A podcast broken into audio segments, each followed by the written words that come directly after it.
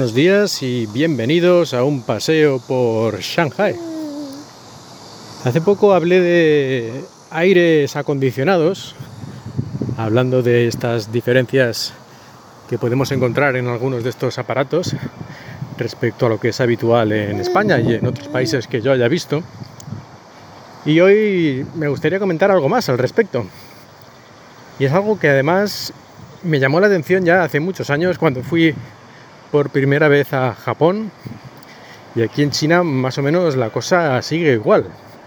Y no sé si será lo mismo en Corea o en otros países de la zona, pero el caso es que el mando a distancia del aire acondicionado y de algunos otros electrodomésticos que tienen también mandos a distancia, como puede ser la televisión, en España y en yo creo que en otros países, como no sé, pues Estados Unidos, Inglaterra o Francia, pero en España seguro, porque es lo que yo he visto. Este tipo de mandos a distancia suelen tener los botones con iconos, por lo menos donde es posible. Por ejemplo, un icono en la televisión, en el mando a distancia de la televisión, para subir el volumen tenemos ahí un altavocito más grande y el de bajar el volumen pues un altavocito más pequeño o en subir canal pues tenemos un más y el otro un menos para bajar canal y ese tipo de cosas. Así que en la mayoría de los botones encontramos dibujitos, iconos. Y en el aire acondicionado, como decía antes, pues lo mismo. Tenemos los iconos de la temperatura, subir y bajar, la potencia del aire, pues también tenemos ahí pues más aspas o menos aspas, un ventiladorcito, o ese tipo de cosas que nos indican cuál es la función de cada uno de estos botones. Y así, desde un niño, hombre, a no ser que sea muy pequeño, pero bueno, niños, extranjeros, sepas leer o no, pues es muy probable que puedas deducir cuál es la función de cada botón y utilizar el aparato sin grandes problemas, por lo menos la función básica de encender, apagar y elegir las funciones principales. Sin embargo, por lo que yo he visto en Japón y en China, la mayoría de los mandos a distancia de los aparatos está todo en chino o en japonés, ¿no? Está todo con sus letras y no utilizan iconos. No digo que esto sea siempre, pero es algo que yo siempre que me fijo, pues es así.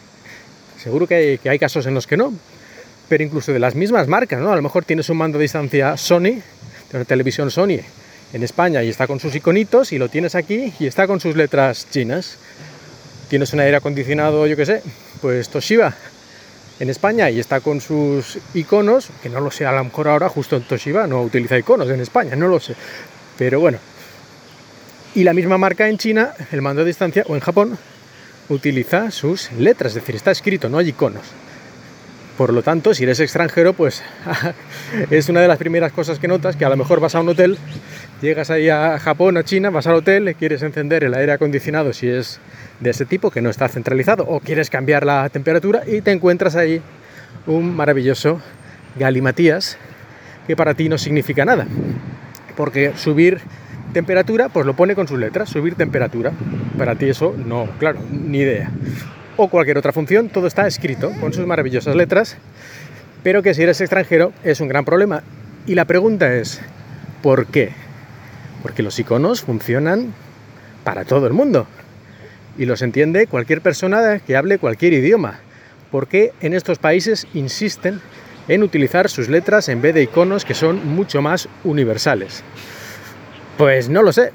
Seguro que hay una explicación perfectamente lógica de por qué en estos países no quieren o no les gusta utilizar iconos para que cualquier persona lo pueda entender perfectamente y se empeñan en usar sus letras que básicamente solo ellos entienden. Seguro que hay alguna explicación perfectamente lógica, razonable y me gustaría escucharla.